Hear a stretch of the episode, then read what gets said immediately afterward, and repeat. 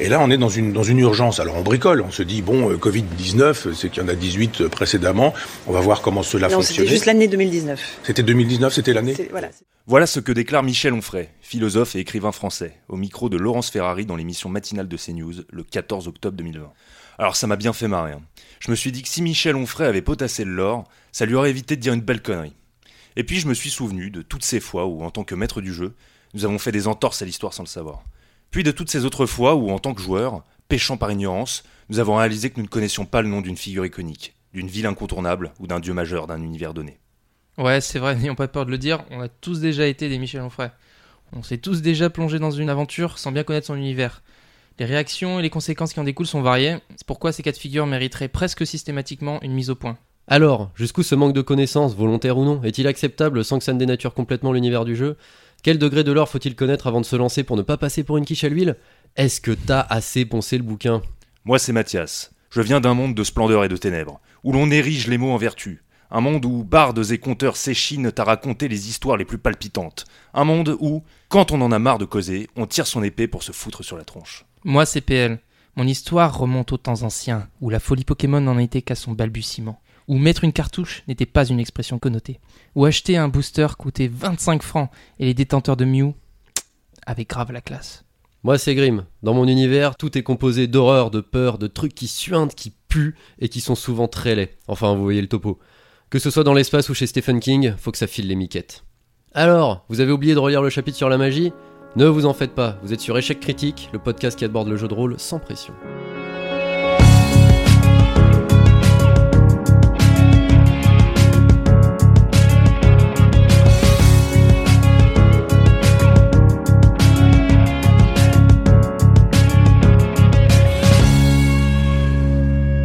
Aujourd'hui, échec critique sur le lore. C'est quoi ce truc? Quel degré d'univers faut-il connaître avant de se lancer? Nos avis, nos réflexions, nos expériences, on est là pour vous partager ça.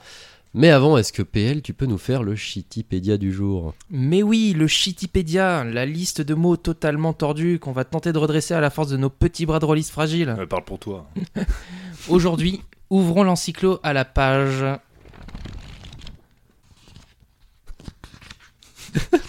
C'est bon, tu trouves là faut, ou- faut pas être trop pressé. hein. 2. À la page 2. Le lore. C'est l'ensemble des éléments qui constituent l'univers d'un film, d'un jeu, d'un livre, d'un mythe, de la naphtaline. Pas du tout. Oui, merci. Ici, quand on parle de lore, on parle de jeux référencés. Le PJ, personnage joueur, c'est l'ensemble des éléments qui perturbent le scénario. Ce sont des personnages interprétés par les joueurs dans des univers soit fictifs, donc elfes, aliens, dieux, etc., ou réalistes. Des plombiers, des contrôleurs des impôts, ta maman. Pas les darons. non, on a dit pas les mamans. Par contre, euh, le roleplay contrôleur des impôts, moi je suis preneur, hein, quand tu veux. Oh. Du coup, dans notre tête, c'est nous en mieux, mais dans les faits, c'est une autre version merdique de nous-mêmes. Au moins, on a des épées dans ces versions. Ouais, c'est ça. c'est version nulle, mais euh, armée. Le MJ, maître du jeu, c'est un pervers narcissique qui manipule les PJ. Pourquoi on lui a dit de faire ça déjà? J'en sais rien, mais c'est la dernière fois. Ah ouais. Page 3. Donc, pervers narcissique qui manipule les PJ, mais qui finit toujours par être témoin du meurtre de son scénario par ces derniers et pleure après chaque session jusqu'à ce qu'il se rappelle qu'il est sadomaso et que c'est pour ça qu'il est MJ. Ah, on le fait tous pour ça. hein. Comme dirait euh, le Saint Patrick, c'est que de l'amour. Je crois que c'est la pire citation qu'on puisse faire dans ce, dans ce podcast. Et ce n'est que le début. le PNJ, personnage non joueur, c'est l'ensemble des personnages interprétés par le MJ pour tenter de sauver son scénario. En vain, car ce sont des grosses victimes qui finissent la plupart du temps par devenir les esclaves des PJ. Un rôliste au collège, c'était un PNJ, quoi. Ça, ça y est, j'ai des PTSD. Ah, mais moi aussi. Ensuite, le RP, le roleplay, c'est le fait de jouer un rôle, tout simplement. Ça concerne l'interprétation et les actions dans le jeu. Par exemple, balancer sa bière à la tronche du barbare parce qu'il vous a arraché un bout de cuisse avec sa hache, sans faire exprès, hein, évidemment. C'est jamais fait exprès. C'est souvent dans une situation où on boit une bière qu'on se fait arracher un bout de cuisse par un barbare d'ailleurs. Ouais. Exactement. Par opposition, donc, on a le HRP, hors roleplay, qui veut dire, euh, en traduction littérale, en dehors du fait de jouer un rôle. C'est un tout petit peu long. Vous notez qu'il a pas tourné les pages hein, pour euh, la trouver Oui, cette définition. c'est incroyable. Donc, ça parle de ce qui se passe autour de la table.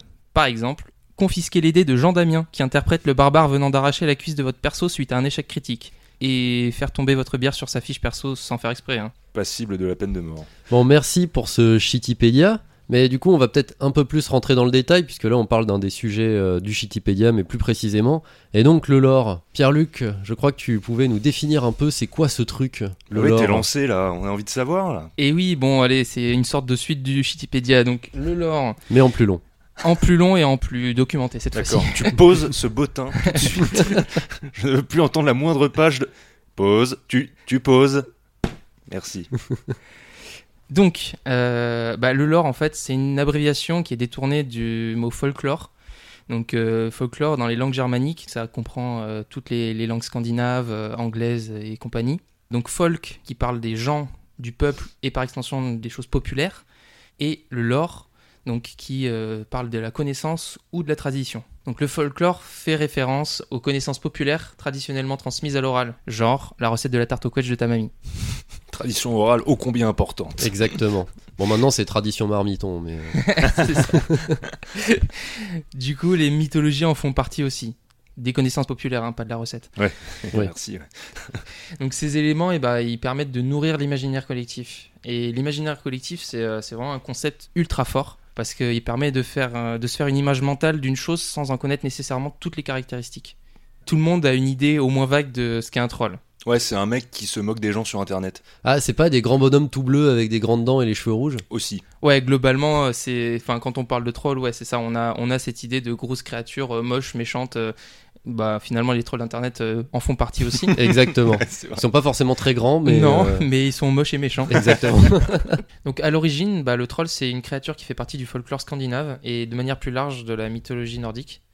Il est euh, associé aux, aux Jotun qui sont les géants dans cette mythologie. Donc, Ah les oui, méchants dans Thor. Donc ces trolls, ben, ils incarnent les forces naturelles ou la magie. Et ça c'est en général en- euh, par opposition aux, aux hommes euh, ou aux dieux. Donc ils sont pas très amicaux. Et en fait ça se retrouve euh, bah, justement sur internet. les trolls euh, Exactement. sont pas très amicaux. Et donc les, les mythes autour de, de- de cette créature, ils ont été euh, réinterprétés par des auteurs ou des autrices qui ont, qui ont enrichi ça et qui l'ont intégré à, des- à leurs histoires, à des nouvelles histoires. Bah, c'est vrai que c'est quelque chose d'assez euh, connu que euh, Tolkien, c'est quelqu'un qui a plutôt poncé euh, la mythologie nordique et qui justement en a réutilisé beaucoup d'éléments pour euh, construire son œuvre et construire son univers. Mais c'est vrai que c'est assez pertinent ce que, comme exemple, Pierre-Luc, parce que dans les univers fantasy, ça pullule de trolls en l'occurrence. Et il y en a de toutes sortes, il n'y en a pas qui se ressemble, c'est ça qui est incroyable. C'est ça, bah, en fait, euh, ouais, il y a techniquement plein de sortes de trolls et justement, euh, bah, dans l'exemple que tu as donné, Grimm, tu as Le Seigneur des Anneaux ou euh, Bilbo le Hobbit, le premier euh, sur lequel ça apparaît. Euh, on va avoir Harry Potter de, Rowling. On va avoir euh, plus récemment euh, Troll de Troie d'Arlston et Mourier et euh, aussi euh, World of Warcraft donc euh, de Blizzard.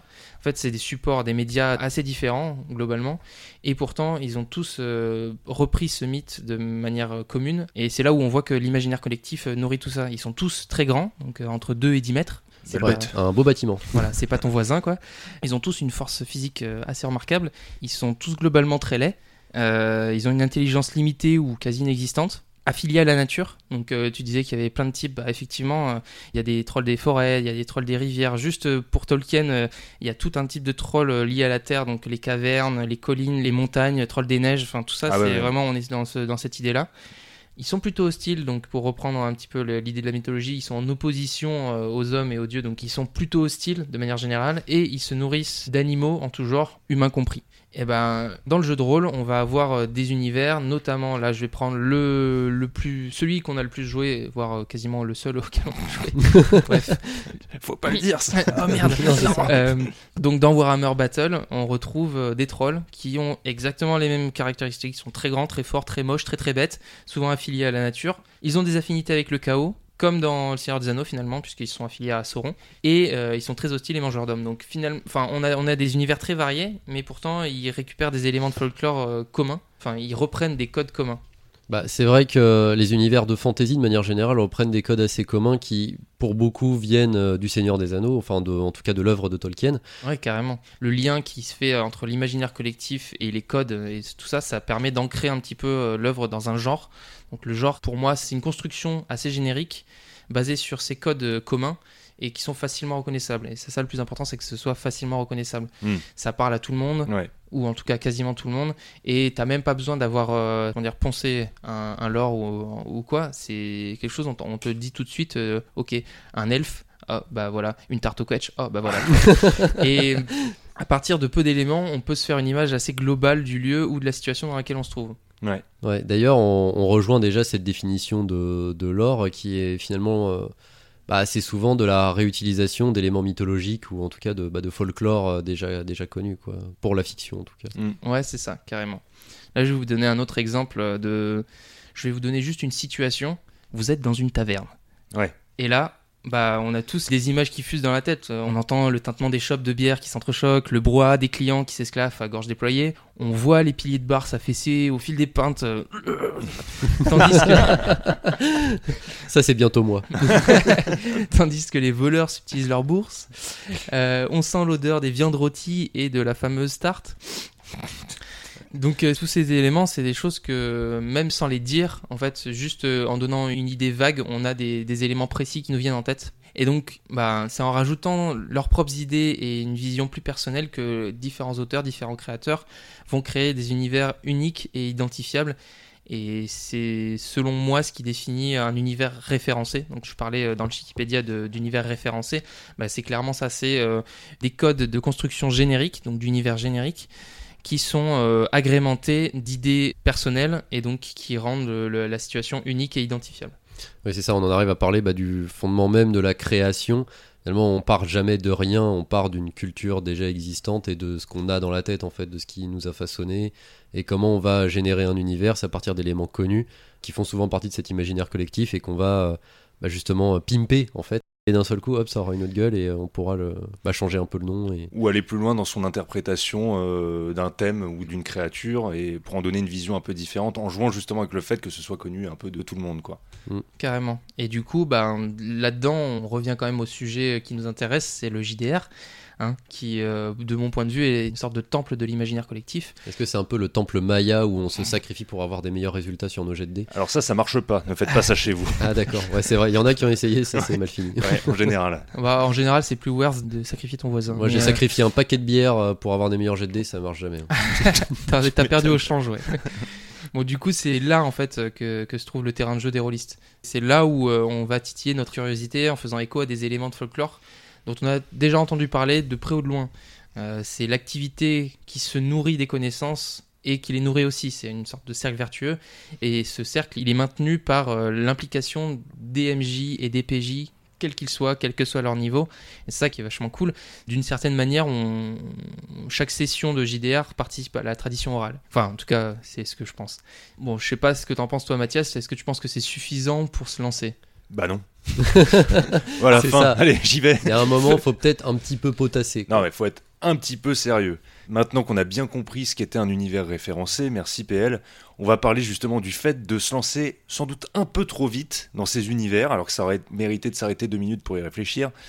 Et pour tous ceux qui pensent que ben, c'est une bonne idée de sauter à pieds joints dans la fosse à purin de l'ignorance, et que on va obtenir de bons résultats de cette manière. N'est-ce pas? C'est à vous que je m'adresse.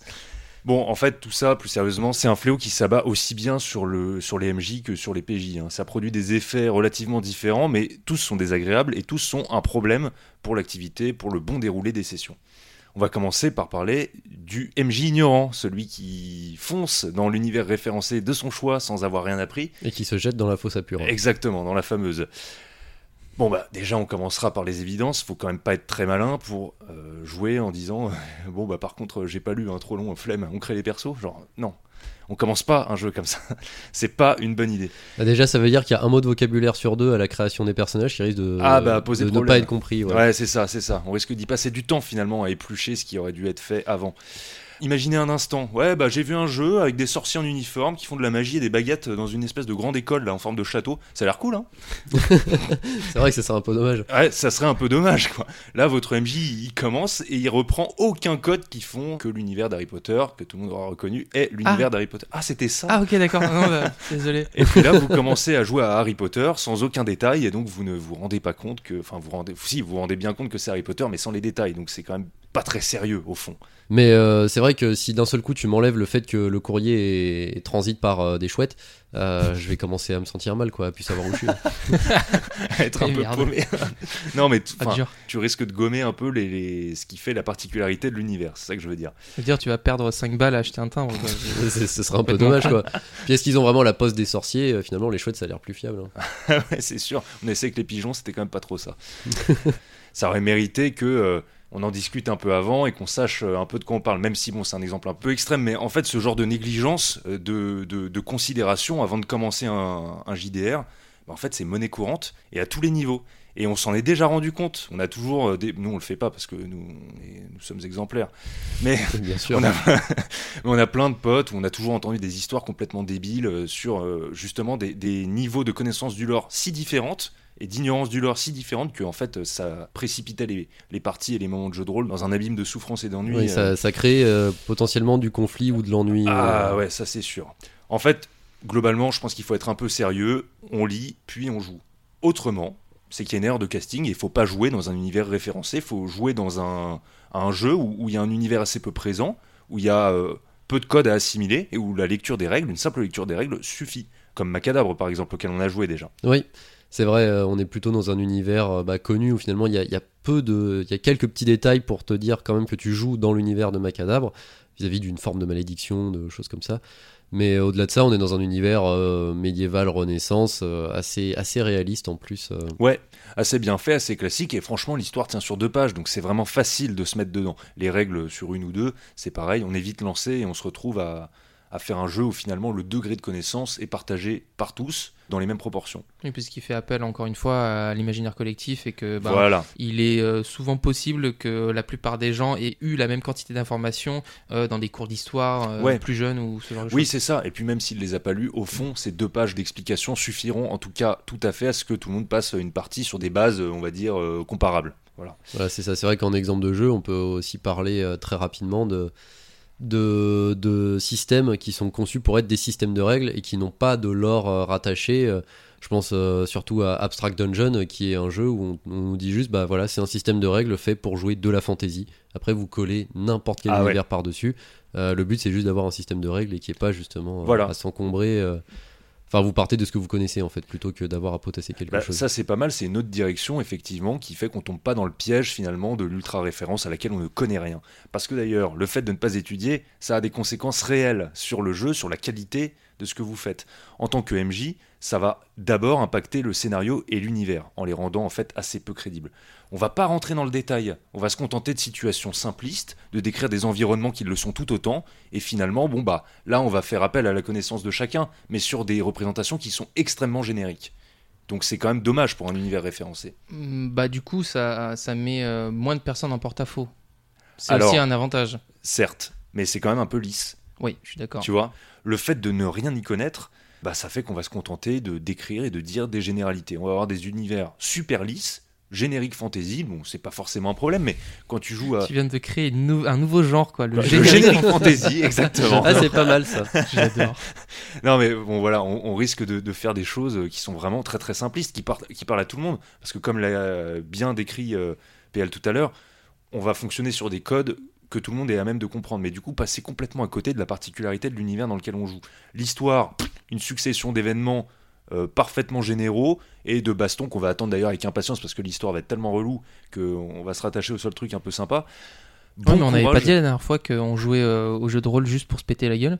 Si, mais exactement, bon. pour tuer des trucs. Ouais, tuer des trucs, ouais, c'était ça, c'était ça. Évidemment, que pour ça. Mais bon, euh, voilà, avec si peu d'éléments, au fond, bon courage pour, euh, pour accrocher vos joueurs et rendre l'univers cohérent, quoi. Quoi qu'il arrive, c'est intéressant d'incorporer des éléments un peu précis justement d'un lore pour euh, immerger justement, euh, si les joueurs ne connaissent pas ce lore, euh, leur donner des petits points de détail comme ça, ça permet justement de leur faire découvrir et de Voilà. les, les- les attirer vers ça, en tout Qu'est-ce cas, qui, vers fait une que, connaissance. qu'est-ce qui fait que c'est Harry Potter et non pas un univers euh, fantasy, magique, euh, classique, euh, parfaitement générique? Bah, c'est qu'il y a des mecs avec des baguettes qui se jettent des CGI dans la gueule, non? Ouais, mais il y a sans doute un peu plus que ça, si on Ah. était honnête. Ah, peut-être. Là, pour moi, c'est c'est clairement Stargate. hein. Ah, pardon. Non mais sans déconner, si on joue à Game of Thrones le JDR, bah, c'est quand même pour le plaisir de voir se dérouler une histoire dans euh, l'univers très riche de Westeros et pas pour raconter des généralités sur un monde fantasy basique. Ah voilà, vous voyagez euh, dans une forêt, il y a de la neige, des chevaliers rouges qui vous attaquent, puis il y a des dragons. Ouais, super. Tout le monde est content là. Wouhou Ouh Alors en vrai, il y en a qui se contentent des dragons. hein. T'es en mode oh tiens, c'est beau. C'est vrai. Ouais, Ça c'est a des ailes. Ah, c'est cool les dragons. Et du coup, pas besoin de jouer à Game of Thrones. C'est ça que je veux dire. On se prive de toute la richesse que ces univers référencés nous proposent, quoi, et nous promettent. On a une seconde conséquence pour le MJ, c'est de créer des PNJ qui sont hyper caricaturaux. Les PNJ ils vont complètement souffrir de ce manque de connaissances, parce que les PNJ, croyez-le ou non, ça ne sert pas qu'à donner des quêtes, ni des récompenses. Ah, ils servent pas à dire. euh, J'ai vu un inconnu là-bas avec une capuche. Je me demande si c'est un lien avec l'incendie de l'auberge. Eh non, exactement, je vois que tu as bien révisé l'épisode 0. Félicitations. Euh, non, ils ne servent pas qu'à ça. Ils servent aussi de guide pour comprendre les codes de l'univers. Par exemple, Warhammer Fantasy V2, notre référence absolue, Voilà, le seul jeu auquel on a joué. c'est ça. Euh, donc, euh, c'est bon, c'est un univers médiéval fantastique, blablabla, euh, où la religion est très importante dans les sociétés humaines. L'implication quoi. Médiéval fantastique, blablabla. Blablabla. Ouais. Là, je suis en train de dire tout ce qu'il faut pas. Bref, il y a plein de détails, mais Faut qu'on euh, précise que c'est un univers qui est quand même assez ancien, enfin qui a euh, 40 ans, ouais, 40 ouais, par ans là. maintenant, Mm, mm. près de 40 ans, et euh, qui est euh, bardé de petits détails en fait. Ouais, c'est ça. Bah, c'est ça. C'est là où il y a où il y a du lore, quoi. Bah, moi j'ai l'impression justement le- du fait de son ancienneté, le, la base euh, médiévale euh, reste toujours présente, mais il, il a pu euh, se modifier un petit peu, s'adapter. Et enfin j'ai déjà vécu des campagnes Warhammer Battle où euh, bah, on était plus dans de la dark fantasy avec des éléments très très sombres, euh, voire même euh, on incarnait des personnages, euh, enfin des anti-héros, des trucs très négatifs. Et au contraire, il y a eu des, enfin il y a des moments où tu fais des trucs un peu plus humoristiques, burlesques. J'ai l'impression que ça se prête à ça aussi, l'ancienneté de, de Warhammer en tout cas. Ouais, ouais, non, mais c'est vrai, on peut l'interpréter de façon différente. Nous, on joue aussi pas mal Dark Fantasy, euh, mais tout est possible. Aussi par le fait que le, ça s'explique aussi par le fait que le lore soit peut-être pas si exigeant que ça. Bon, ça c'est un débat sur le jeu, mais ça permet quand même, euh, en fait, d'éclairer un petit peu la situation que je veux présenter. Donc, imaginons dans Warhammer, on a un prêtre de Sigmar qui fait un sermon. Son discours, ses paroles, ses vêtements, son attitude, ce sont des informations en fait sur le lore. Et ça, si le MJ n'en a aucune connaissance et qu'il les rend pas euh, identifiables, eh ben, on passe complètement à côté de ça, quoi. Les PNJ sont en fait des supports. Ils doivent vraiment servir d'exemple pour les joueurs qui, justement, comme dit Grimm, ne connaîtraient pas trop bien l'univers. Eh ben, ces représentations, ces rôles qu'ils ont, ça permet aux joueurs de comprendre un peu comment ça se passe. Ouais, j'avoue que euh, imaginer un PNJ qui euh, lui-même ne sait pas ce qu'il fout là, ça doit Oui. trop bizarre. Il y en a plein, en fait, des mecs comme ça. On aurait plein d'exemples à citer, mais on verra plus tard. Ouais, on, Bon. on en parlera une autre fois. La conséquence euh, finalement euh, définitive de toutes ces petites erreurs de connaissance, eh ben, c'est finalement qu'on risque de perdre ces joueurs tout simplement. À cause d'approximations répétées, de généralités, on va les induire en erreur, parce qu'ils sauront pas bien à quoi se raccrocher, à quel code s'identifier pour bien percevoir l'univers. Et on va manquer cruellement d'arguments pour rebondir à toutes les questions que les joueurs, ou en tout cas les PJ, voudraient nous poser Bah, pour c'est comprendre ça, de quoi, ils, aux de quoi on questions ou même au, au moment où ils peuvent sortir un petit peu du scénario finalement pour improviser. Connaître quand même son univers, c'est quand même un des Ah points bah. d'appui pour euh, pouvoir. euh, Ça me paraît être la base à moi, mais bon, Ouais. c'est quand même vachement génial. Voilà, c'est-à-dire si on se retrouve à croiser un PNJ qui commence à nous dire que Sigmar c'est un démon euh, horrible qui veut envahir la Terre et que cinq minutes après on croise une église euh, dédiée à sa personne euh, dans, Ouais, une, on- euh, dans une grande ville, on va commencer à se poser des questions. Ouais, c'est quand même un problème. Quoi. on manque d'arguments pour rebondir aux questions des joueurs. C'est ce qu'on vient de dire. Quand on demande des renseignements, des noms, des références et que les PNJ sont pas capables d'y répondre, ça frise le ridicule quand même. Bon, bref, l'ensemble, ça sera un ensemble fade, générique, ennuyeux. Enfin, on s'amuserait plus à faire sa déclaration de revenus sur impôt.gouv, c'est dire. Mais du coup, un joueur qui n'y connaît rien, lui, ça lui fait quoi? Ah bah oui, parce que c'est pas que la faute du MJ. Hein. Là, le manque d'implication des joueurs, c'est là aussi un véritable problème.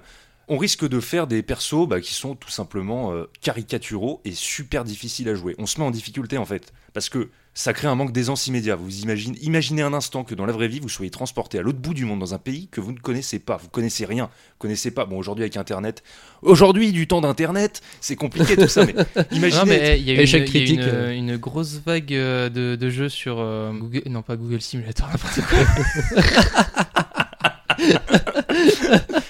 Oh la vache, ça devient comme ça. C'est une simulation de Google, à celle-là, je l'avais jamais entendu. Elle est bonne. Pardon. Euh, Échec le- critique, le podcast tenu par des mecs qui ont plus de 70 ans à première vue.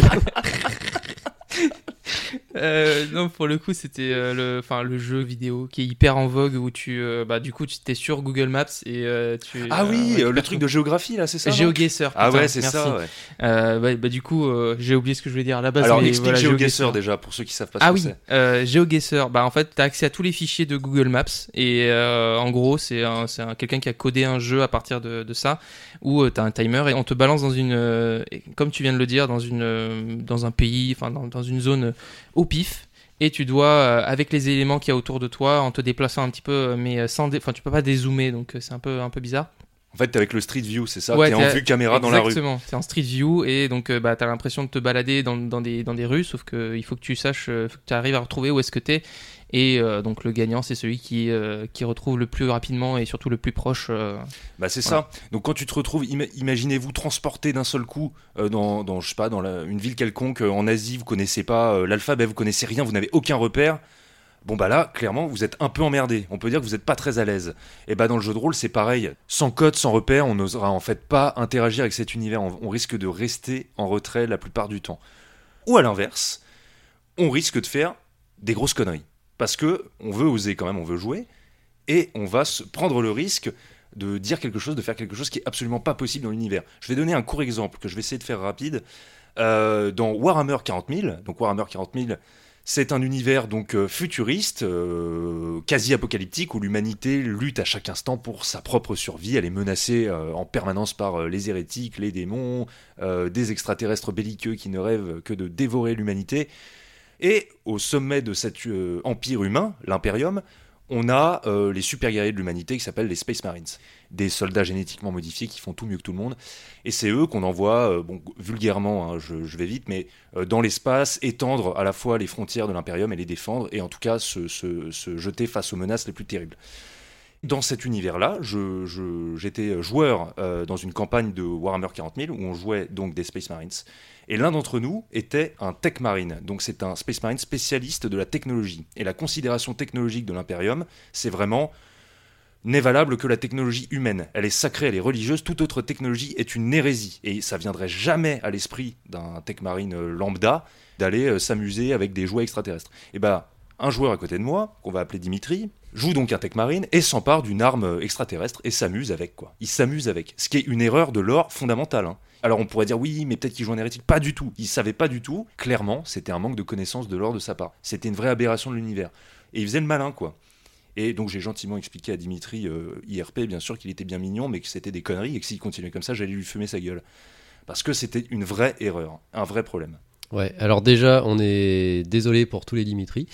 Et euh, C'est pas grave, je suis sûr qu'il y en a des, je suis sûr qu'il y en a des très très bien. Il y a plein de très bons Dimitri. Celui-là était un mauvais Dimitri. Celui-là était un, un mauvais Dimitri, voilà, qui portait préjudice à ce prénom. Bref, on va un peu trop loin. Et euh, surtout, oui, euh, en fait, euh, Warhammer 40 000, enfin, les, les univers Warhammer sont des univers anciens qui sont encore aujourd'hui mis à jour, puisque c'est des jeux de figurines à l'origine, on a oublié de le préciser.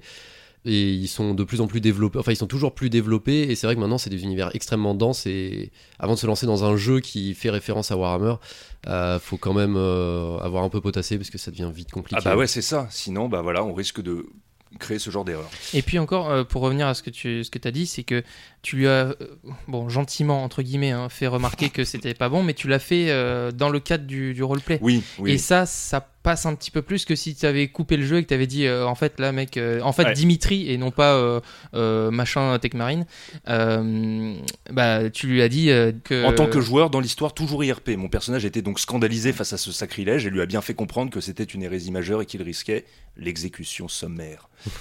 Là, on est face à un exemple flagrant de manque de connaissances. Mais c'est vraiment aberrant. euh, Enfin, faut pas jouer ça si on sait pas du tout euh, ce que ça implique.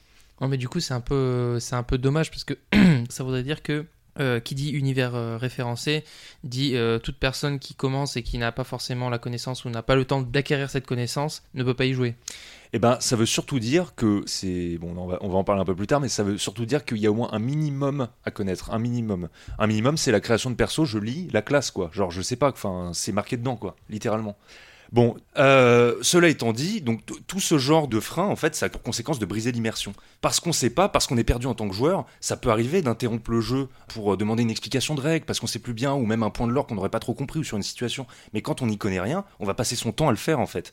Et donc ça doit rester occasionnel. Parce que si ça devient une habitude et qu'on fait son apprentissage du lore en session, bah, c'est insupportable, quoi. On pète le jeu, on coupe la narration, l'immersion de toute la table, et c'est vraiment une sortie sèche de l'histoire. Bah, c'est ça, c'est un peu ce que tu décrivais tout à l'heure. En fait, euh, quand on est perdu vis-à-vis d'un lore, c'est soit on va faire des coupes constantes pour essayer de récupérer le fil et de s'en sortir, ou alors on va, on va bah, se mettre en retrait et justement ne pas être capable de l'ouvrir parce qu'on va se dire ah bah ouais mais non mais en fait si je fais ça ça se trouve ça va pas être une bonne chose etc et euh, c'est vrai que ça peut être assez vite compliqué euh, vis-à-vis d'un joueur de faire un travail en amont euh, de son côté mais ça peut être un peu pesant ou sinon d'aller poser des questions directement au maître du jeu et de euh, en partant du principe que le maître du jeu connaît euh, l'univers Voilà. dans lequel il va Oui, faire bien jouer sûr, sa ouais. session On est- connaît- le connaît bien. Ça serait mais en tout cas d'aller lui poser des questions et des... en tout cas on pourra savoir au moins comment lui il voit cet univers et de pas se retrouver bah, soit à poser des questions toutes les deux minutes soit euh, juste perdu parce qu'on n'ose pas poser des questions toutes les deux minutes. Eh ben parfaitement. enfin la solution qui a l'air de se présenter c'est quand même plutôt d'en parler avec le MJ en dehors des parties à minima quoi d'avoir des discussions par rapport à ça. Exactement, d'essayer que tout le monde se mette au même niveau de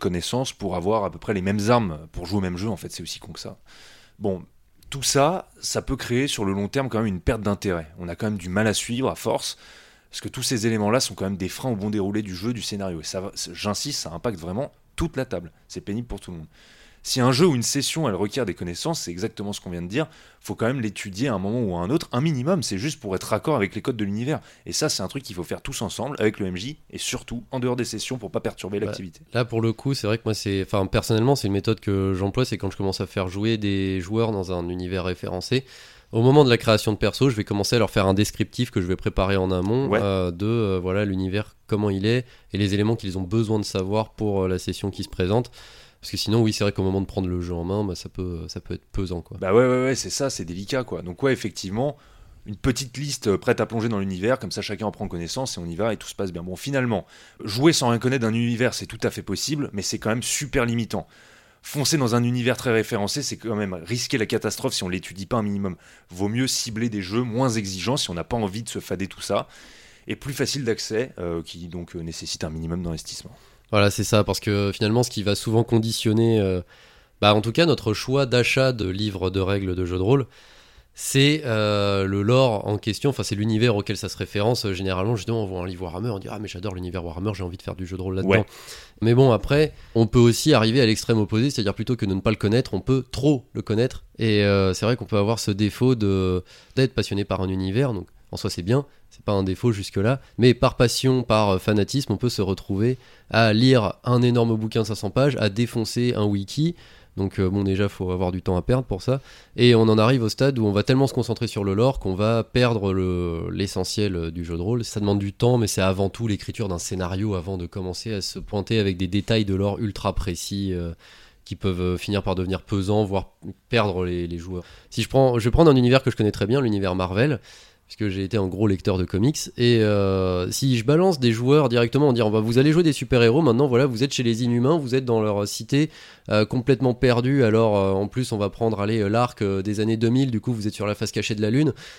Déjà ça commence, et ouais, mais c'est qui les Inhumains? C'est qui ces types? Moi j'ai juste vu Avengers au cinéma, du coup là je commence déjà à être, à être paumé. Et c'est c'est désagréable en fait. Ça met le- les joueurs dans une situation bah, pas cool. Et le plus désagréable, c'est quand tu les regardes droit dans les yeux et que tu leur fais.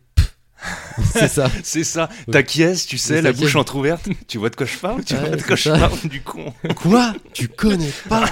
Attends, je vais te filer une, une pile de 3, 4, 5 comics euh, de 500 pages là, et puis après tu sauras. Ouais, euh, mais on n'a pas envie de ça. Voilà, c'est ça. Ouais, C'est qu'il y a des priorités. D'abord, euh, une bonne partie, un bon scénar, des personnages cohérents. Ensuite, les points de l'or et les détails, quoi. J'ai l'impression que ce sont deux éléments assez distincts qui se superposent euh, au final, mais, euh, mais un scénario peut être objectivement bon, Oui. même si le lore est mauvais, et l'inverse c'est possible aussi, non? Si, je vois ce que tu veux dire, mais du coup, tu fais plus facilement passer le truc si tu as travaillé euh, l'activité en elle-même que vraiment euh, les détails du lore à fond. Si tu as le niveau de connaissance minimum et que tout le reste roule, c'est-à-dire le scénar, les persos, le machin, l'histoire, en fait, ça va Ouais. quoi. Ouais, ça, Ça, devrait passe- bien se passer. Ça se passe quand même mieux. Après, justement, les éléments de l'or, euh, c'est là pour donner des détails. C'est-à-dire qu'il y a d'autres maîtres du jeu, bah, en poussant ce perfectionnisme, ça va les freiner dans leur écriture par peur de ne pas être raccord avec le lore en se disant ah mais je respecte pas assez bien le lore, je suis pas assez précis. Par exemple pour toujours reprendre euh, l'exemple ultime de Warhammer euh, Fantasy V2, putain, on va vraiment finir par croire qu'on a joué qu'à ça. Ouais, faut vraiment qu'on en sorte d'autres quand même. parce Faut qu'on en parle d'autre. Non, on peut parler bah, de l'univers. Allez, on va changer d'univers. On peut parler d'Alien, euh, donc univers de science-fiction, dans lequel il y a euh, différentes euh, structures de vaisseaux spatiaux.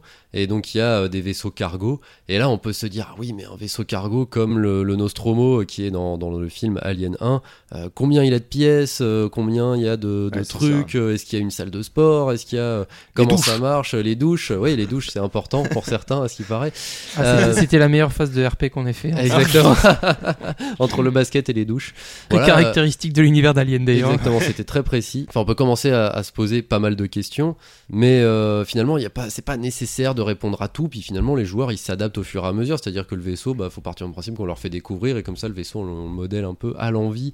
Euh, après, il y a des petits éléments précis qu'il y a dans l'univers qu'on peut voir bah, dans les films. Après, ça a été détaillé. Il y a eu quelques romans, il y a eu, bah, le bouquin de règles du jeu de rôle.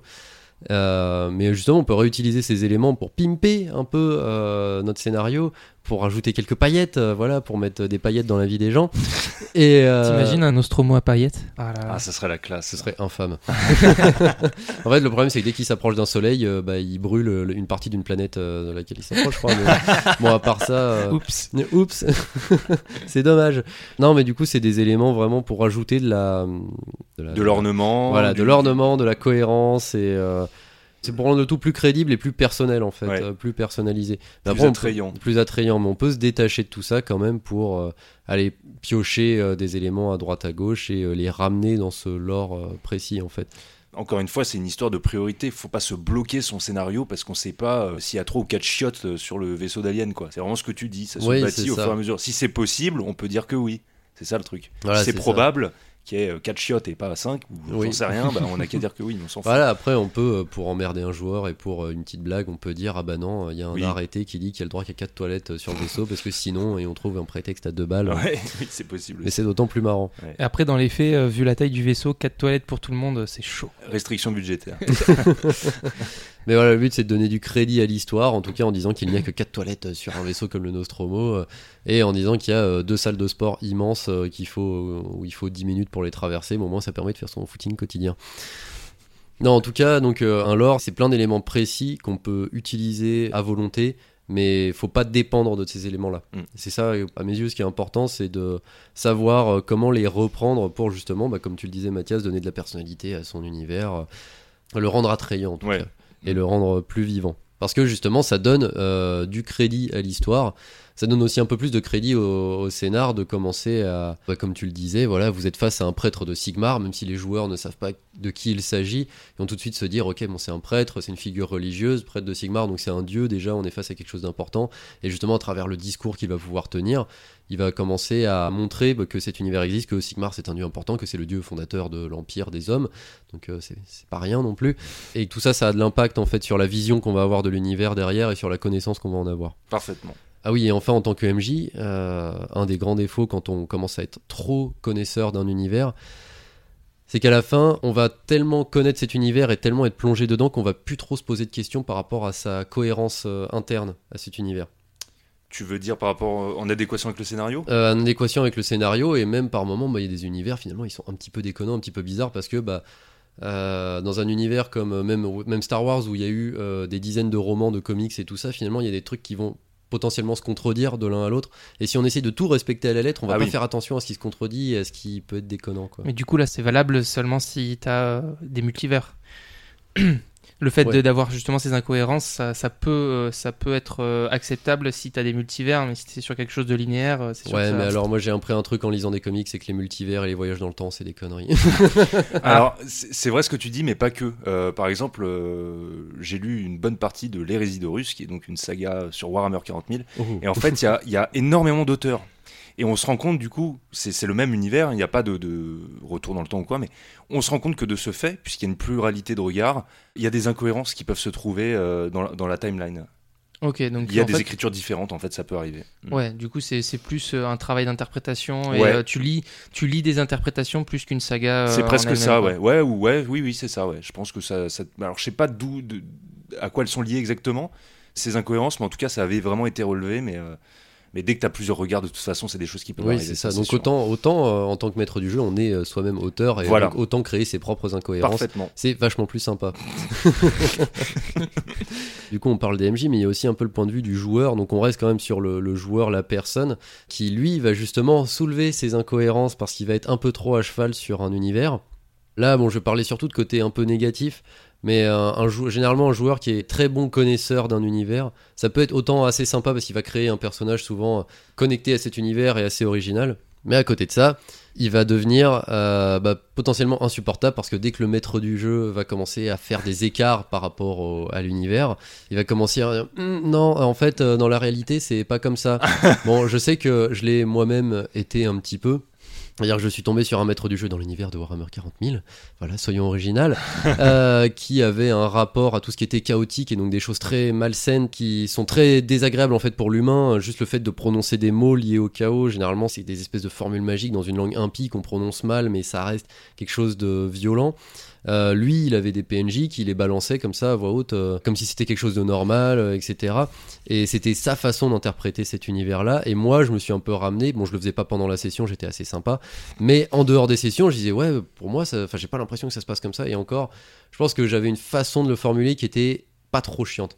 Après, euh, je me défends un peu, hein, mais. euh, non, du tout, du tout. Ouais, personne n'a rien dit, Grim, tu fais ce que tu veux. ah oui, oui. On t'aime comme t'es. L'intention est pas forcément mauvaise parce qu'effectivement ça caractérise, ça participe à caractériser le personnage, mais dans les faits ça produit des effets qui sont, euh, qui sont assez désagréables. Bah, du coup, ce, ce joueur euh, très à cheval sur le lore est très fan du lore, justement, mais qui n'a pas pris la place de MJ pour cette fois, pour euh, diverses raisons. Du coup, c'est un petit peu dommage. Parce que ça veut dire que lui, il va commencer à essayer de greffer des éléments que lui, il aime beaucoup dans ce lore, qui sont très, très, très, très, très pointus, et qui finalement vont peut-être bah, dévier euh, les autres joueurs de leur scénario, ou alors le maître du jeu va un peu cutter. euh. Et puis justement, c'est un peu, il, il prend un peu la place du MJ à ce moment-là. C'est vrai. De mon point de vue, c'est pas très respectueux d'imposer ça au MJ alors que lui, il s'est dit bon, ok, on a une ligne directrice et puis, et puis basta. Oui, c'est ça, il va rajouter sa propre ligne directrice en se disant non, mais regardez, on peut aller voir là-bas, ça a l'air vachement bien. Ouais. Bah ouais, mais là t'es un peu tout seul. euh, Bah, là-bas, du coup c'est dommage. euh, Faire du forcing, dans un groupe. ouais. Mais en tout cas, ça peut. Enfin après, dans la réaction roleplay, le défaut, si la réaction est trop excessive, ça peut mettre à mal le scénario. En fait. Oui, c'est vrai. Mais de ne pas réagir, c'est quand même une grosse connerie Mais ne pas réagir, c'est euh, bah, c'est se faire du mal à soi-même déjà. Il faut Ouais. un moment. euh. C'est insupportable. Voilà, Je préfère faire ça. du mal aux gens que de c'est- me faire du on mal le à dit dans l'épisode 0, il faut euh, savoir faire valoir son opinion aussi et faire valoir ses idées. Oui, et surtout, euh, ben, se taire, c'est, c'est de toute façon dans tous les cas, c'est C'est cautionné. Non. Se taire, c'est cautionné. Non, non, enfin, il faut, faut pouvoir s'exprimer sans pour autant aller dans des excès. Enfin, voilà, trouver une bonne mesure parce que techniquement, on est censé, euh, pour revenir un petit peu sur d'autres notions qu'on a, qu'on a déjà abordées, mais on est, on est censé jouer avec des potes en général. Donc, Ouais. euh, justement, on, est, on est entre, entre personnes qui se connaissent, on a suffisamment d'ouverture pour, pour se dire, ok, bon, là, il y a eu, euh, il y a eu, selon nous, selon nos exigences, parce que ça, ça, ça ne dépend que de nous aussi. C'est selon nos, nos exigences, il y a eu un, peut-être une petite faute de une petite faute tout simplement Mm. et, et bah du coup euh, en dehors euh, à côté euh, bon on va dire ok la, la session elle était bien il y a eu euh, peut-être un élément qui m'a qui m'a un peu touché voilà je voulais t'en parler etc et puis et puis ça roule et en fait c'est c'est bénéfique pour, pour tout le monde Voilà. C'est vrai. C'est vrai qu'on on digresse un petit peu, mais je, termine, et je terminerai sur des- cette digression sur cette phrase. Dire je ne suis pas d'accord, ça veut pas dire le dire en s'énervant. Ah, bah, ça- à quoi ça sert alors Alors tout le monde n'est pas comme toi, Mathias. Ah. tout le monde n'a pas besoin de s'énerver pour c'est pas Ah encore bon. le moment de l'angry type Ouais, calme-toi c'est ça, on n'y est pas Bah, encore. J'étais prêt là. Ah ouais, non, mais ça, ça arrive, ça arrive. Bon. Enfin, je pense euh, sincèrement qu'il faut savoir euh, sortir du lore, y ajouter ses propres euh, éléments et savoir euh, bah, avoir sa propre vision d'un univers. Justement, quand on joue dans un univers référencé, il faut savoir euh, s'en détacher un minimum et être capable de le faire vivre euh, par soi-même, en fait. Euh, Mm, mm. Bah, à la manière d'un auteur, comme disait Pierre-Luc au tout début, s'en servir comme une base et le personnaliser. Exactement. C'est tout ce que j'avais à dire. En conclusion, parce que bon, c'est vrai qu'on a dit beaucoup de choses et je vais un peu résumer euh, tout ce qu'on a dit dans l'épisode. Donc le lore, c'est la culture d'un univers donné. Et comme dans la vie, faut pas trop l'étaler, mais en avoir un peu quand même. Comme la confiote. Ouais, c'est ça, comme la confiote ou le beurre. En tout cas, quand on aborde un univers référencé, faut en connaître les grands principes, euh, histoire de rendre ce monde vivant et d'y sentir un minimum à l'aise. Mais euh, toujours euh, gare à l'excès de zèle, hein, parce que bon, la connaissance doit toujours être mise au service du jeu et pas l'inverse. Bon, vous avez vu l'heure? Je crois que c'est le moment des petits tips.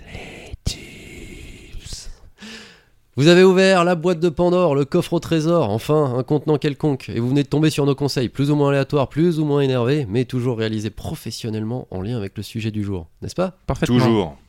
on va, on va commencer par le random type de PL, et là j'ai peur. Eh ben, euh, moi je vous dis de choper cette putain de recette de tarte au quetch. C'est pas le jour de l'enterrement qu'il faudra se réveiller. C'est quoi le rapport avec le sujet du jour? C'est vrai que là on commence à se poser des questions. Professionnel, on a dit. Ah oui, professionnel. En tout cas, euh, on a hâte de voir cette recette de tarte au quetch. Bon, ensuite, j'arrive avec mon pro-type, parce que je suis toujours là pour faire le malin. Je dirais que il ne faut pas trop se focaliser sur le lore, puisque c'est un outil. C'est comme une adaptation cinéma. Il faut s'en servir, il faut le modeler, il faut le déformer, il faut euh, le retourner. Parce que bon, jouer les puristes, c'est un peu pour les chieurs, quoi. Bah ouais, c'est sûr. Et enfin, l'angry type de Mathias. Bah ouais, bah ouais.